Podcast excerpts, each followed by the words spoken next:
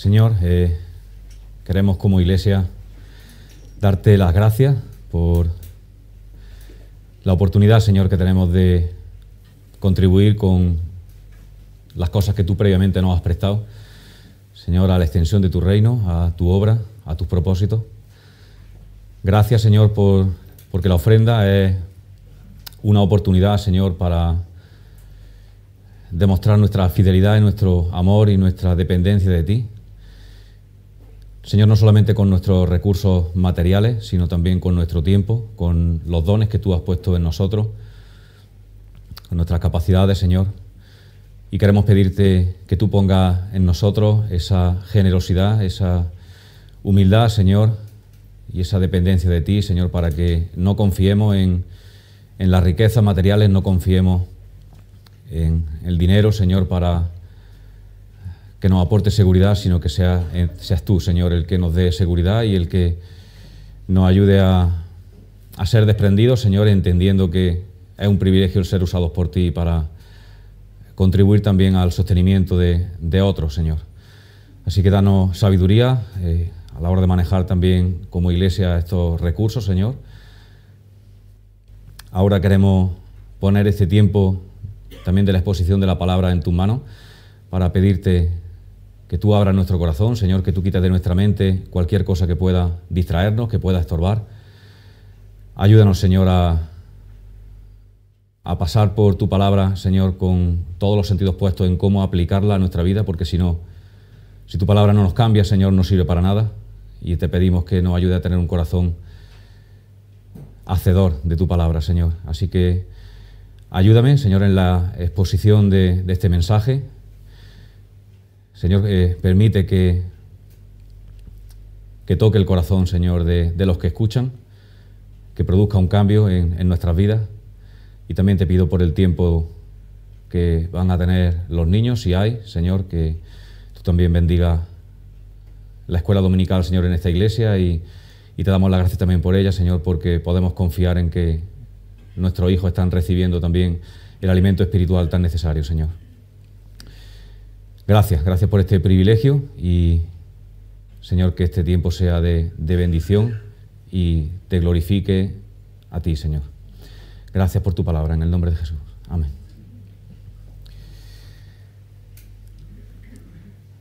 Bueno, pues seguimos con nuestras predicaciones expositivas del libro de Hechos. La semana pasada estuvimos viendo el nacimiento de la iglesia por medio de la venida del Espíritu Santo sobre los 120 creyentes que estaban reunidos el día de Pentecostés. Y después de eso, eh, Pedro, lleno del Espíritu Santo, se dirigió a la multitud que se agolpó allí para ver qué es lo que estaba pasando. Y con una predicación clara y directa sobre el Evangelio, sobre quién era Jesús y sobre qué vino a hacer, tocó el corazón de 3.000 personas que creyeron en Cristo y en ese mismo día fueron añadidas a la iglesia. Y hoy vamos a ver cómo era esa iglesia. Hoy vamos a ver cómo era esa comunidad recién nacida de creyentes en Jesús.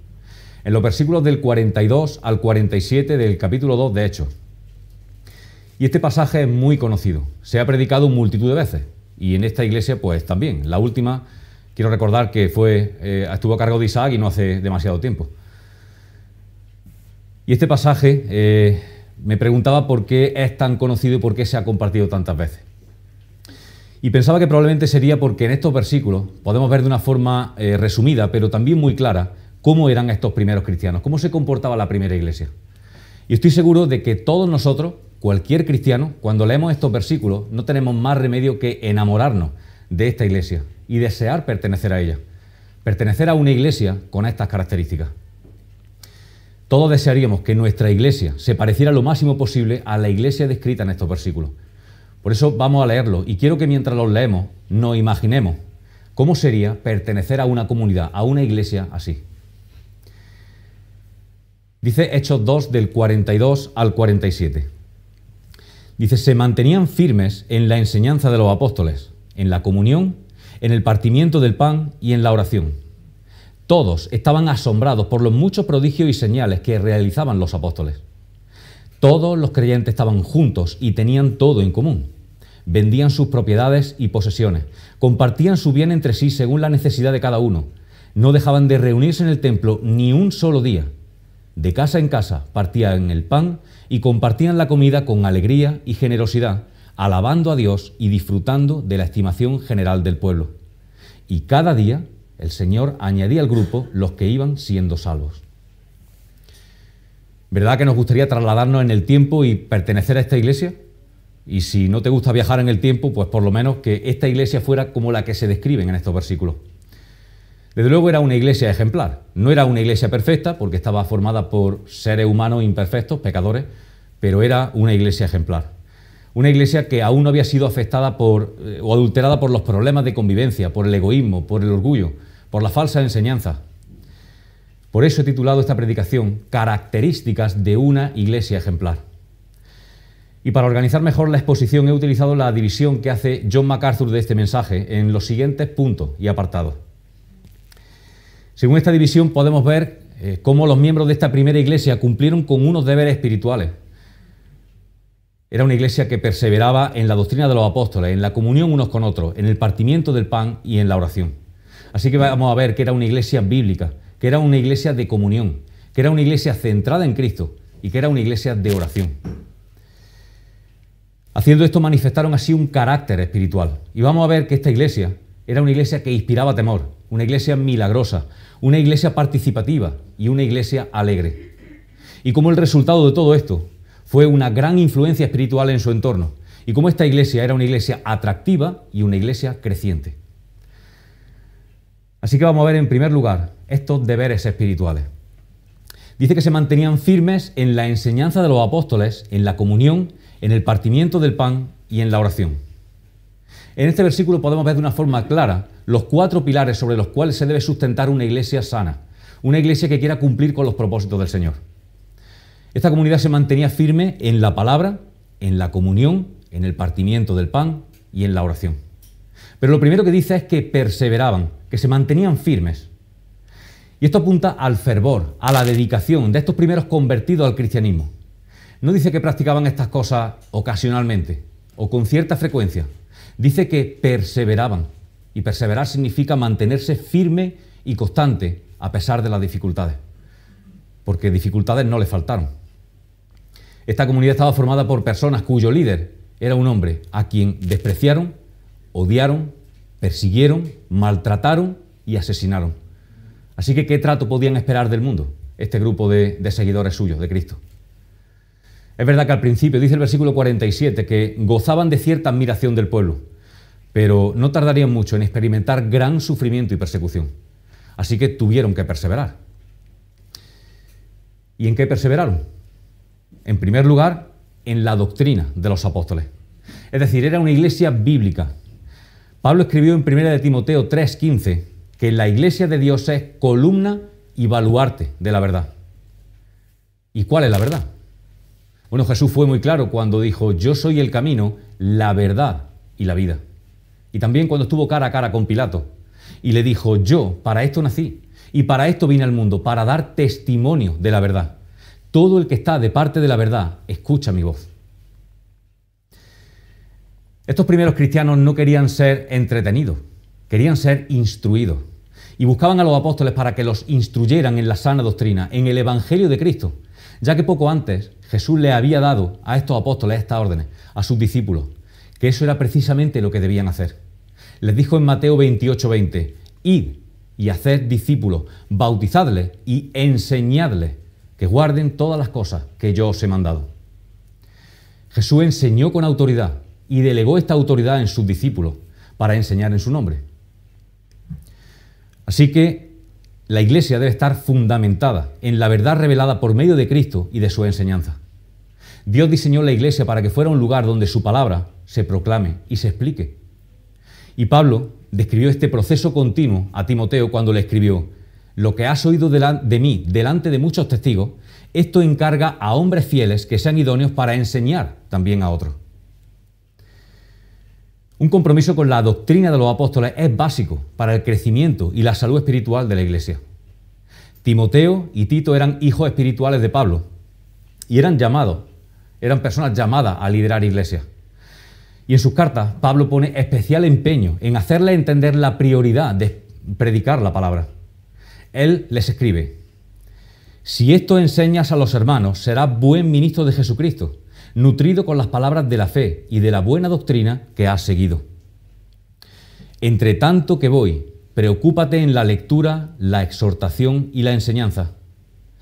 Ten cuidado de ti mismo y de la doctrina. Persiste en ello, pues haciendo esto te salvarás a ti mismo y a los que te oyeren. Te encarezco delante de Dios y del Señor Jesucristo que prediquen la palabra y que instes a tiempo y fuera de tiempo. Redarguye, reprende, exhorta con toda paciencia y doctrina. Y también le dice a Tito que un anciano debe ser retenedor de la palabra fiel tal como ha sido enseñada para que también pueda exhortar con sana enseñanza y convencer a los que contradicen. Así que para Pablo, la predicación, la enseñanza de la sana doctrina, de la palabra de Dios en la iglesia, era algo básico, era fundamental. La Biblia es el alimento para el crecimiento espiritual de la iglesia y de cada creyente. No hay otro. La iglesia que no toma esto en serio se encuentra en grave peligro, en un grave riesgo. Mira lo que le dice Dios a su pueblo, la advertencia de Dios para su pueblo ya en el Antiguo Testamento, por medio del profeta Oseas. Dice, mi pueblo fue destruido ¿Por qué? Porque le faltó conocimiento. En nuestras manos está que no nos falte conocimiento. Cada uno tenemos la palabra de Dios al alcance de nuestra mano cada día. La iglesia no puede actuar en base a la verdad que nos enseña. Los creyentes no pueden vivir según principios que no han aprendido. Si queremos parecernos a esta primera iglesia, lo primero que debemos hacer es cuidar de que la enseñanza que se predica desde aquí sea fiel a la palabra de Dios. Pero no menos importante es cuidar cada uno y cada día de alimentarnos de la palabra de Dios.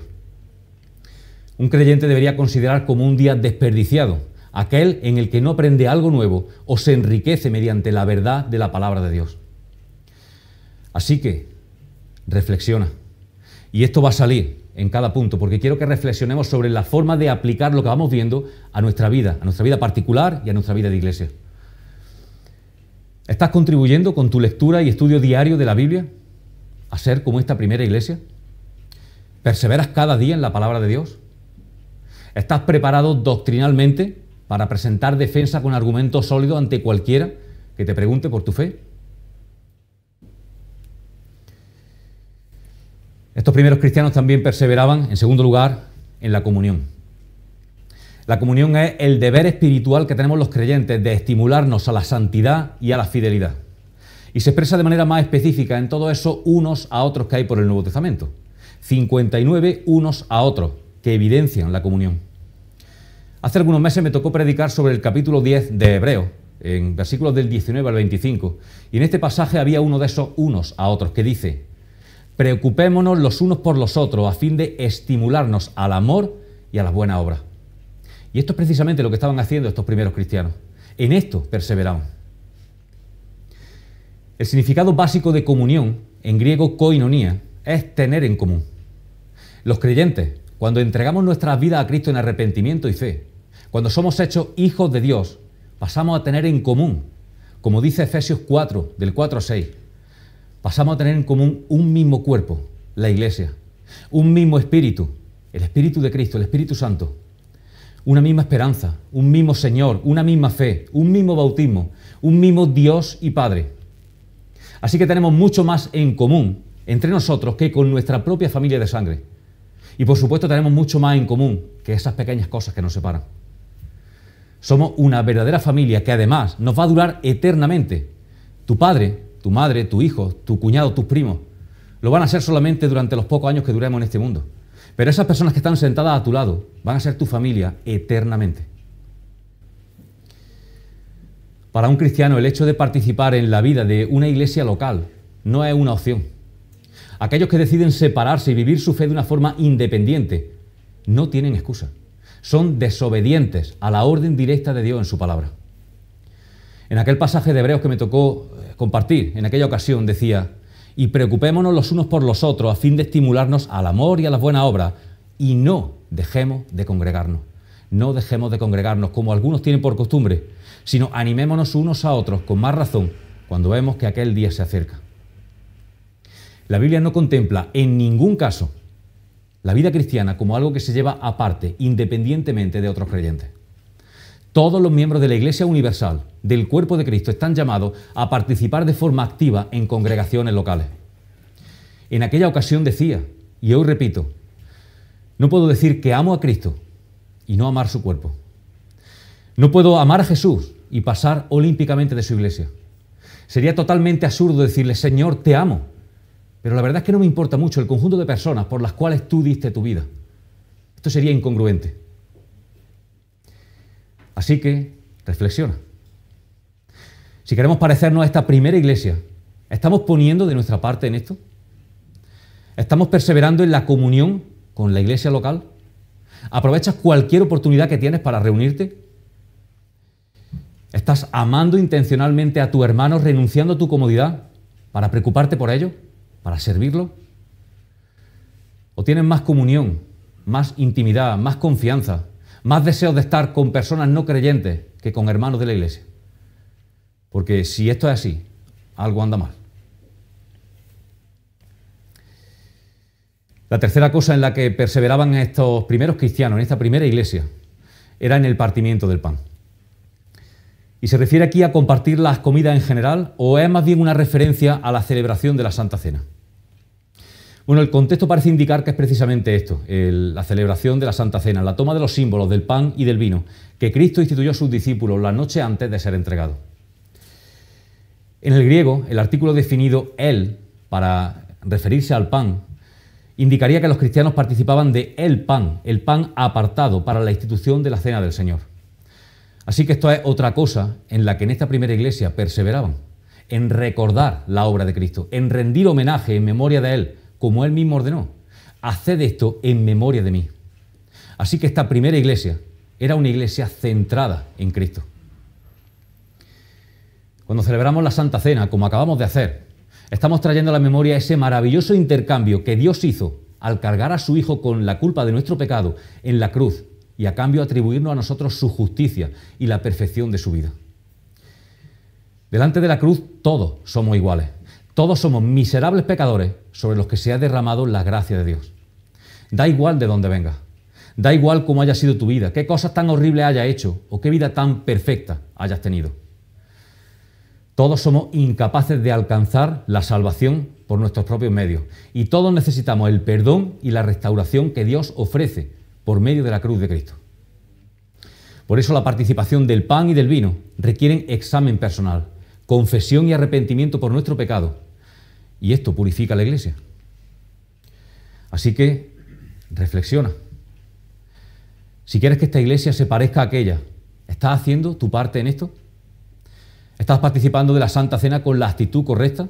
¿Humillado y agradecido realmente por este sacrificio, por este regalo?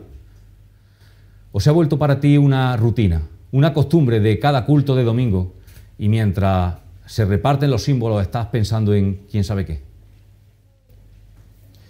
A veces cuando me ha tocado presidir he pedido que proyectaran aquí imágenes muy duras de la pasión y de la muerte de Cristo mientras repartíamos el, pan y el vino.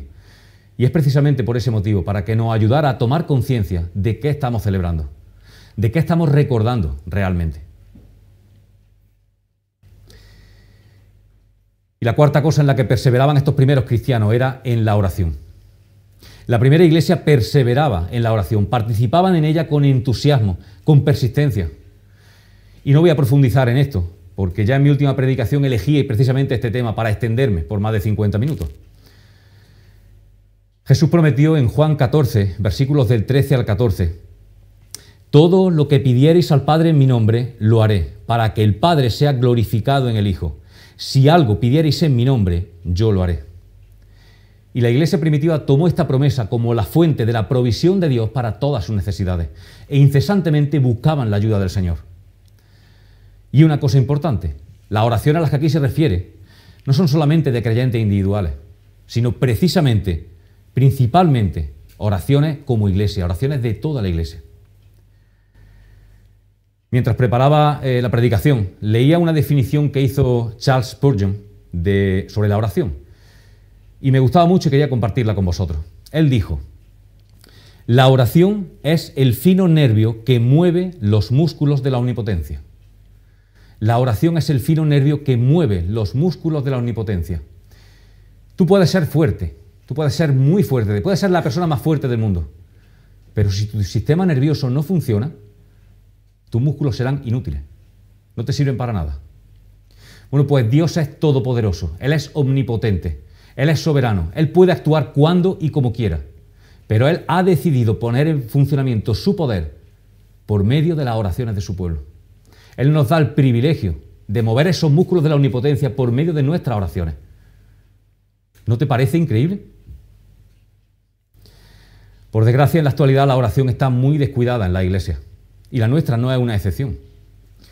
Programas, conciertos, actividades atraen muchedumbre, pero las reuniones de oración solamente atraen a unos pocos fieles, a veces ni siquiera el 10% de los miembros. Y no estoy hablando de números en general, estoy hablando de números de esta iglesia.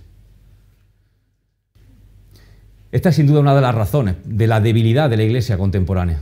Hemos olvidado esos mandamientos de la Biblia, de orar en todo tiempo, de dedicarnos a la oración, de orar sin cesar. Así que reflexiona.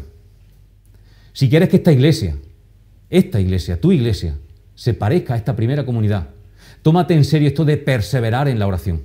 Y no solamente de forma individual, sino como iglesia. Tenemos multitud de oportunidades a lo largo de la semana. Tenemos reuniones por Zoom para poder conectarnos en diferentes días a diferentes horarios. Tenemos reuniones presenciales, tenemos reuniones conjuntas aquí una vez al mes. Así que siento decirte que si no te reúnes para orar, es porque no quieres. Aunque hay dos mil años de distancia con aquella iglesia, en sus reuniones y cultos de adoración había los mismos elementos que los nuestros. Enseñanza de la palabra, comunión, partimiento del pan o celebración de la Santa Cena y oración. La mayor diferencia que podemos ver entre aquella iglesia y la de hoy día es que aquellos cristianos perseveraban en estas cosas cada día. Sentían verdadero fervor y pasión por Cristo y lo demostraban a través de estos cuatro pilares, a través del cumplimiento de estos deberes en la iglesia, que producían a su vez un carácter espiritual. Este es el segundo punto de esta mañana, el carácter espiritual. Dice, todos estaban asombrados por los muchos prodigios y señales que realizaban los apóstoles. Todos los creyentes estaban juntos y tenían todo en común. Vendían sus propiedades y posesiones, compartían su bien entre sí según la necesidad de cada uno. No dejaban de reunirse en el templo ni un solo día y de casa en casa partían el pan, compartían la comida con alegría y generosidad, alabando a Dios. Así que en primer lugar vemos que esta era una iglesia que inspiraba temor. Dice que todos estaban asombrados, o como traduce la reina Valera, que sobrevino temor a toda persona. Y ese temor o asombro es la traducción de la palabra griega phobos y se refiere a ese miedo sagrado relacionado con la sensación de la presencia divina. Temor reverencial. Describe el sentimiento que alguien experimenta cuando es consciente de la presencia cercana de Dios. La vida de esta iglesia primitiva era tan genuina, tan verdadera y espiritualmente poderosa, que a toda persona, tanto dentro como fuera de la comunidad, le sobrevino esta sensación de temor. No estaban sobrecogidos por los edificios en los que se congregaban, ni por los programas o actividades que diseñaban, ni por ninguna otra cosa que tuviera que ver con la habilidad humana. Estaban sobrecogidos, sentían ese temor por la evidencia de la presencia real de Dios entre ellos. Y esto se reflejaba en el carácter sobrenatural de sus miembros. Así que, reflexiona.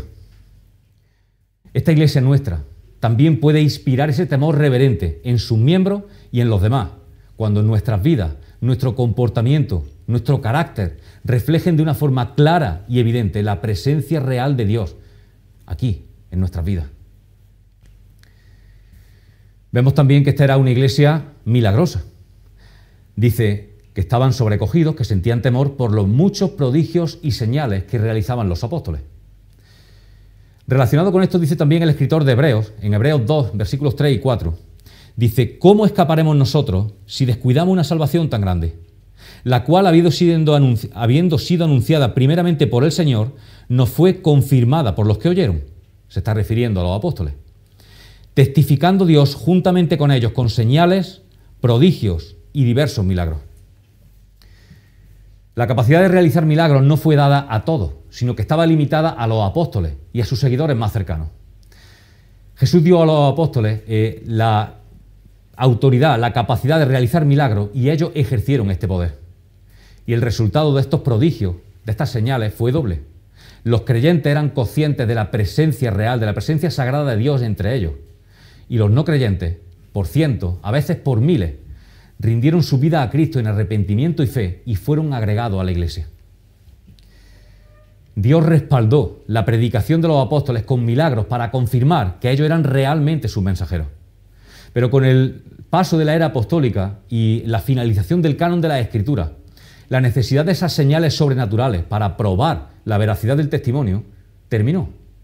Hoy en día podemos determinar quién habla en el nombre de Dios al comparar su enseñanza con la revelación de Dios en la Escritura, en la Biblia. Con esto no quiero decir que los milagros ya no existan, ni mucho menos. Dios puede, ¿por qué no?, usar ocasionalmente a personas llenas del Espíritu Santo para ser agentes de estos milagros, aunque no es lo habitual. Lo que sea habitual es que Dios realice constantemente milagros en respuesta a las oraciones de su pueblo. De hecho, creo que el más grande de los milagros que Dios hace, y lo hace actualmente y lo hace cada día, es la transformación de pecadores rebeldes, de enemigos de Dios, en su Hijo amado en personas que experimentan una transformación integral, de dentro hacia afuera, por la acción del Espíritu Santo para ir convirtiéndolas más y más en personas parecidas a Jesús. Así que, reflexiona. Queremos experimentar el poder y los milagros de Dios y que otros puedan ser conscientes del poder de Dios a través de esta iglesia. Perseveremos en oración, como decíamos hace un momento y busquemos ser llenos del Espíritu Santo, como veíamos la semana pasada. Quizá el Señor está esperando hacer cosas increíbles por medio de nosotros y en medio de nosotros. Vemos también que era una iglesia participativa y generosa. Dice que, tenían, que estaban juntos y que tenían todo en común, que vendían sus propiedades y posesiones y compartían su bien entre sí según la necesidad de cada uno que no dejaban de reunirse en el templo ni un solo día y que de casa en casa partían el pan y compartían la comida. En estos primeros tiempos, antes de que las contiendas provocadas por los egos, por las divisiones, las falsas enseñanzas, afectaran a la iglesia, todos los que habían creído estaban juntos. No solamente tenían unidad espiritual, sino que experimentaban una unidad práctica. Pero algunos en esta primera comunidad de cristianos habían perdido sus propiedades o sus recursos precisamente por esto, por haber hecho profesión de fe en Cristo. A esto se refiere el escritor de Hebreos también en el capítulo 10, cuando dice, recordad aquellos días pasados cuando vosotros, después de haber sido iluminados, sostuvisteis una dura lucha y soportasteis mucho sufrimiento, os visteis expuestos al insulto y a la persecución, os compadecisteis de los encarcelados, y cuando a vosotros os confiscaron vuestros bienes, lo aceptasteis con alegría. Esto se refiere a muchos a los que se les quitó todo lo que tenían por convertirse a Cristo. Pero es que había otros que simplemente ya eran pobres de antes y necesitaron ayuda desde el principio. Y mucho cuidado con interpretar estos versículos de una forma errónea. Eh, que tuvieran todo en común, eh, que tuvieran todas las cosas en común no significa que esta primera iglesia funcionara como si fuera una comuna. El modelo de Dios para su iglesia no es el de una comuna, es el de una familia, el de un cuerpo, en el que todos los miembros cuidan uno de otro y proveen para las necesidades uno de otro. Así que esto no era una forma primitiva de comunismo, como dicen algunos. Ni vendieron todo lo que tenían y juntaron lo recaudado en una olla común. Lo que realmente ocurrió fue que vendieron sus propiedades personales según los recursos y la generosidad voluntaria de cada uno y repartían lo obtenido según las necesidades específicas que había. La aspiración de estos primeros cristianos fue abolir la pobreza, de modo que los necesitados como una clase social desapareciera, ya no existiera más entre ellos. Mira lo que dice en Hechos 4, un poco más adelante, cuando vuelve a hacer referencia a cómo funcionaban en este sentido. Dice, todos los creyentes eran de un solo sentir y pensar. Nadie consideraba suya ninguna de sus posesiones, sino que las compartían. La gracia de Dios se derramaba abundantemente sobre ellos, pues no había ningún necesitado en la comunidad. ¿Nos parece maravilloso? No había ningún necesitado en la comunidad. Quienes poseían casas o terrenos los vendían, llevaban el dinero de las ventas y lo entregaban a los apóstoles para que se distribuyera a cada uno según su necesidad. Lucas no hace ninguna referencia a que nadie vendiera todas sus posesiones. Sin embargo, sí alude al establecimiento de un fondo general administrado inicialmente por los apóstoles y gracias al cual los más necesitados fueron sostenidos. Y esas ventas, esas contribuciones, eran puramente voluntarias. Y esto podemos deducirlo de las palabras que Pedro le dice a Ananías en el capítulo 5. Pedro le dice, ¿cómo es posible que Satanás haya llenado tu corazón para que le mintiera al Espíritu Santo y te quedaras con parte del dinero que recibiste por el terreno? ¿Acaso no era tuyo antes de venderlo? Y una vez vendido, ¿no estaba el dinero en tu poder? ¿Cómo se te ocurrió hacer esto? No has mentido a los hombres, sino a Dios. Así que Ananías y Zafira pecaron pero no pecaron por negarse a participar con todo el dinero de la venta de sus posesiones, porque esto era voluntario. Pecaron por mentir. Hemos visto que esta era una iglesia participativa y generosa porque participaban con sus recursos materiales. Pero esa colaboración no estaba limitada solamente a lo material, sino que también incluía lo espiritual. Dice que no dejaban de reunirse en el templo ni un solo día. Estos primeros cristianos tenían todo el derecho de seguir usando el templo, porque Jesús había dicho que era la casa de su Padre. Probablemente se reunían en los patios del templo, en el área conocida como el pórtico de Salomón, por las referencias que vemos después en Hechos 3 y en Hechos 5. Y sabemos que hasta el capítulo 21, versículo 26 al menos, seguían usando el templo. En este versículo se, se dice cuando Pablo entró a purificarse y a hacer una ofrenda para testimonio público de, los judíos.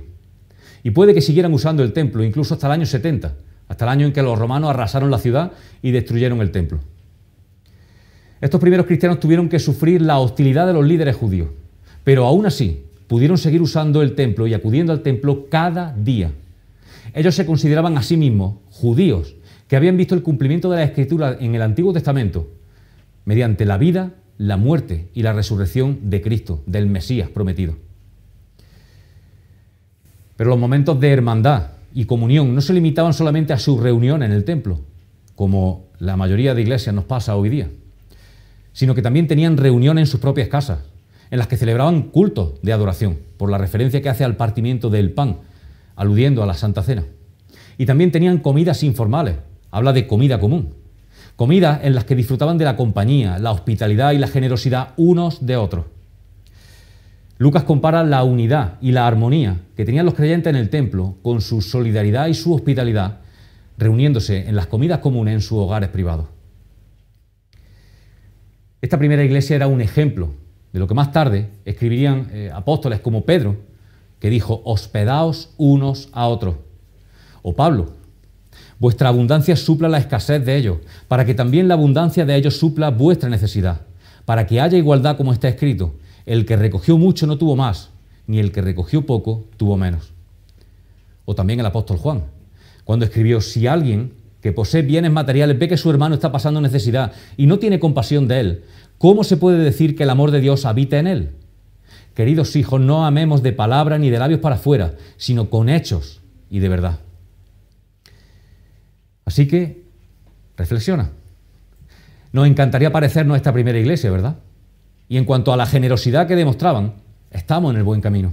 Esta ha demostrado ser una iglesia generosa, generosa para los de afuera, implicada con la obra social, implicada con las ofrendas puntuales que se han levantado eh, cuando hay alguna catástrofe, alguna situación urgente, y generosa para los de adentro, aportando de sus recursos para aquellos hermanos que han pasado o que están pasando por necesidad.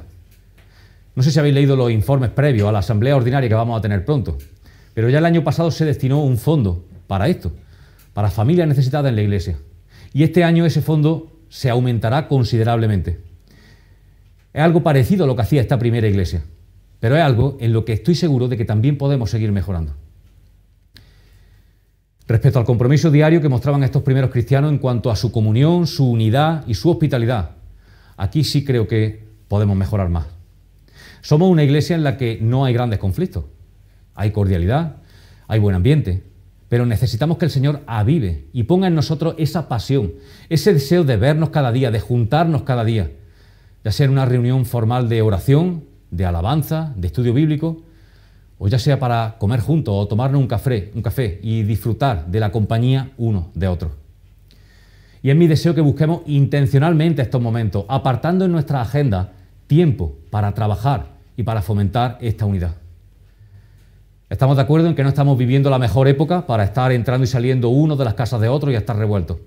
Pero creo que esto ya era una tarea pendiente antes de la pandemia y que si Dios quiere pronto tendremos oportunidad de volver a trabajar esto con más libertad.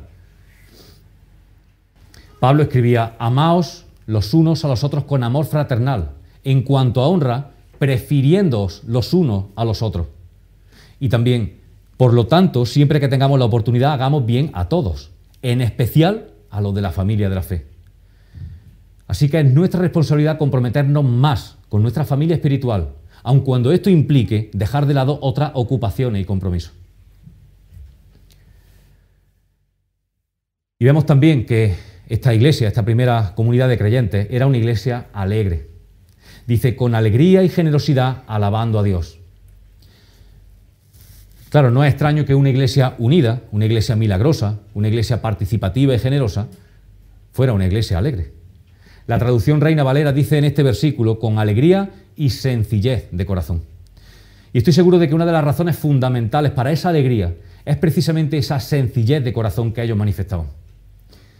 La humildad era una de las cualidades de su carácter. No había en ellos semillas de egoísmo, no había luchas de ego. Cuando uno es humilde, cuando uno aparca a un lado sus deseos, sus aspiraciones personales y se enfoca en los demás, como decía el apóstol Pablo en Filipenses, no hagáis nada por egoísmo, más bien con humildad, considerad a los demás como superiores a vosotros mismos. Cada uno debe velar no solamente por sus propios intereses, sino también por los intereses de los demás. Pues cuando hacemos esto, entonces es posible experimentar ese gozo, esa alegría en nuestras relaciones de iglesia. Así que, reflexiona. La unidad, la armonía, el gozo, esta sencillez de corazón de la que hablamos, son manifestaciones visibles del amor que Dios pone en nosotros y que espera que tengamos unos con otros. Son frutos del Espíritu Santo, que actuó en los corazones y vidas de los primeros cristianos y que puede hacer lo mismo en nuestras vidas, en la medida en que se lo permitamos y lo busquemos. Aquí está la clave de lo que veíamos la semana pasada, en no conformarnos con tener el Espíritu Santo, que no es poco, sino en buscar ser llenos de Él, para que estos frutos broten de nosotros, se nos caigan, sin darnos cuenta, lo mismo que se cae el fruto maduro de un árbol. Y dice también el texto, alabando a Dios. Y es que alabar a Dios, por supuesto, también produce gozo y alegría. Aquellos que buscan su propia gloria, su propio reconocimiento, nunca van a experimentar un gozo duradero. Sin embargo, exaltar al Señor, buscar su gloria, buscar sus propósitos, esto produce verdadera felicidad.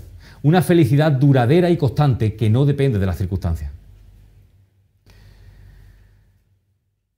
Y por último, la influencia espiritual. Hemos visto cómo estos primeros cristianos cumplían con deberes espirituales, esas disciplinas que son los cuatro pilares sobre los cuales se debe sustentar la iglesia. La palabra, la enseñanza de la palabra, la comunión entre ellos, la santa cena poniendo a Cristo como el centro de sus vidas individuales y de iglesia, y la oración. Y esto los llevó a demostrar un carácter espiritual. Gobernados por el Espíritu Santo, evidenciaban de una forma práctica lo que significa amarse mutuamente con el amor de Cristo. Y todo esto tuvo como resultado una influencia espiritual, una influencia en la gente que los rodeaba, en los no creyentes. Por eso era una iglesia atractiva. Dice, y disfrutando de la estimación general del pueblo. Estos primeros cristianos iban al templo cada día y vivían su fe de forma abierta, de manera que todos podían ver y experimentar sus vidas transformadas. Demostraron que eran ciertas las palabras de Cristo cuando dijo en Juan 13:35, en esto conocerán todos que sois mis discípulos, si tuvierais amor los unos con los otros. La unidad que vivían era una respuesta a la oración de Jesús en Juan 17, cuando le pedía al Padre que todos sean uno, como tú, oh Padre, en mí y yo en ti, que también ellos sean uno en nosotros, para que el mundo crea que tú me enviaste. La gente que los conocía podía ver con sus propios ojos cómo sus vidas habían sido transformadas por completo. Veían cómo se comportaban, el gozo que tenían fueran cuales fueran las circunstancias, la esperanza que hacía que irradiaran paz.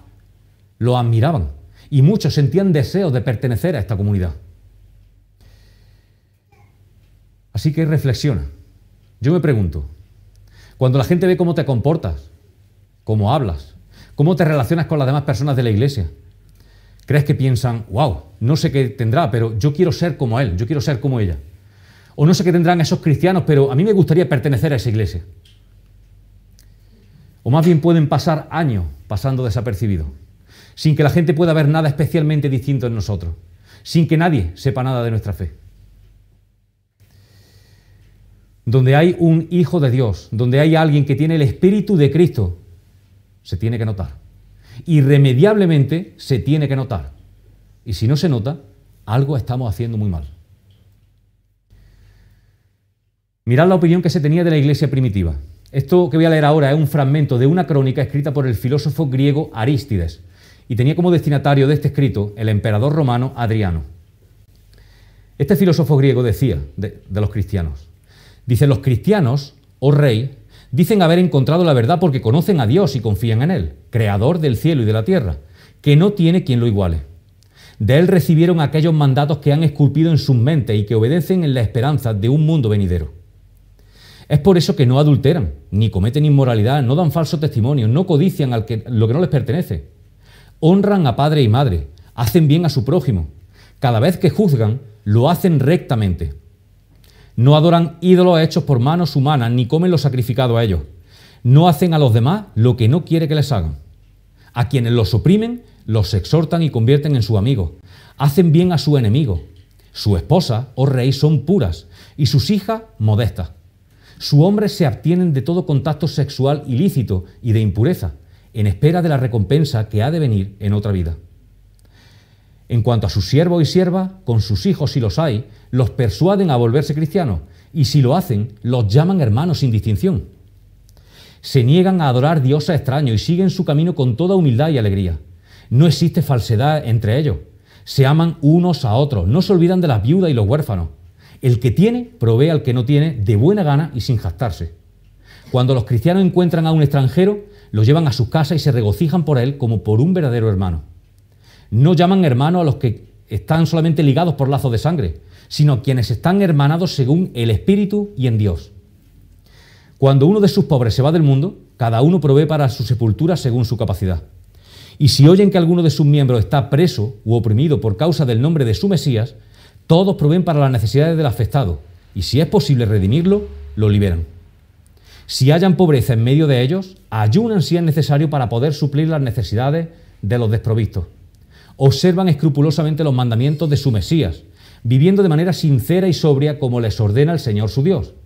Cada mañana y a cada hora alaban y agradecen a Dios por la bondad que les brinda. Agradecen por los alimentos, por lo que beben. Si esto es lo que la gente podía ver en ellos desde afuera, no es de extrañar que fuera una iglesia atractiva, ¿verdad? Y como consecuencia inmediata fuera una iglesia creciente. Dice, y cada día el Señor añadía al grupo los que iban siendo salvos. Que era el Señor el que añadía a la iglesia a los que habían de ser salvos, como traduce la Reina Valera. Nos recuerda que Dios es soberano en cuanto a la salvación. Este está entre otros muchos versículos que nos llevan a aceptar por fe que el hombre es responsable, pero que Dios es soberano. El hombre siempre tiene la opción de creer o de no creer. No tiene excusa, como dice Pablo. Pero Dios es soberano a la hora de escoger personas para la salvación. Nunca vamos a entender esto de forma completa de este lado de la eternidad. Pero es que no nos hace falta. Es que Él es Dios. Y Él le dijo a Moisés en Éxodo 33, 19, tendré clemencia de quien yo quiera tenerla y seré compasivo con quien yo quiera serlo. O como escribía Pablo en Romanos 9, por lo tanto, la elección no depende del deseo ni del esfuerzo humano, sino de la misericordia de Dios. Así que Dios tiene misericordia de quien Él quiere tenerla y endurece a quien Él quiere endurecer. Y también Efesios 1.4 dice que fuimos escogidos desde antes de la fundación del mundo para que fuéramos santos y sin mancha delante de Él. No es el momento de profundizar en esta doctrina complicada, a mí me supone especial problema, pero solo quiero decir que hay únicamente dos opciones. ¿Ha ido a Cristo en arrepentimiento y fe, recibiendo su perdón por tus pecados para la salvación de tu alma? ¿Estás seguro de haber sido hecho hijo de Dios, sellado con el Espíritu Santo en tu corazón? Si es así, dale cada día gracias a Dios por ello, porque es únicamente por gracia. Es un regalo inmerecido. Si por el contrario, aún no has confiado en Cristo para la salvación, Todavía no has entregado tu vida a Jesús en arrepentimiento de tus pecados y aceptando su muerte en tu lugar. Pues ahora, ahora mismo que me estás escuchando, estás teniendo la oportunidad de hacerlo. Y si no lo haces, el día en que estés cara a cara con Dios, no vas a tener excusa. El Señor añadía a la iglesia los que, iban, los que habían de ser salvos. Y eso pasaba cada día. Cada día, todos los días experimentaban el milagro de nuevas conversiones. Y no solo unos pocos cada día, a veces era por miles los que se añadían de una sola vez a la iglesia.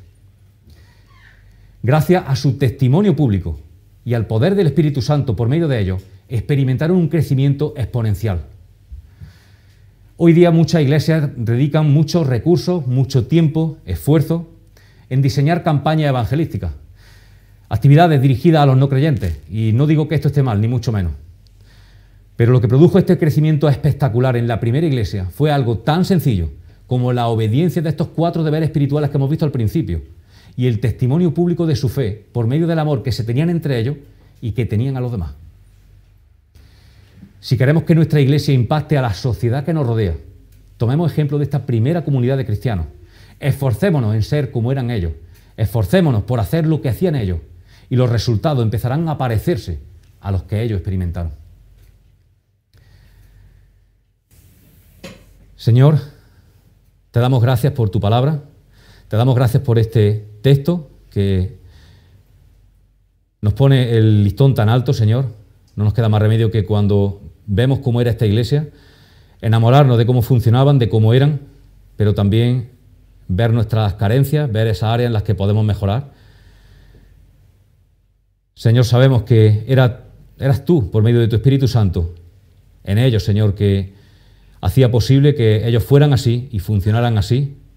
Y te pedimos, Señor, que el mismo Espíritu Santo que tenían ellos y que sabemos que tenemos nosotros, lo dejemos actuar, Señor, nos dejemos dirigir por Él.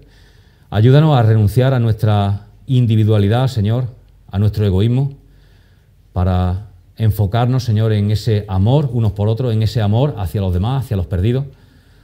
Señor, y que podamos parecernos a esta iglesia ejemplar que tú dejaste, Señor, cuando te marchaste de este mundo. Señor, confesamos que para esto te necesitamos, para que el mundo vea que, que tú eres el Mesías, que tú eres el Salvador. Necesitamos, Señor, que tú trabajes en nuestras vidas y que nos ayude y nos dirija, Señor.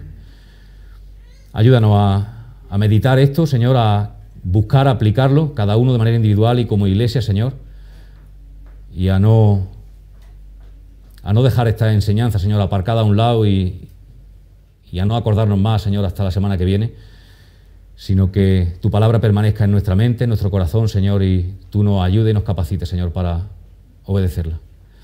Gracias, gracias por todo en el nombre precioso de Cristo. Amén.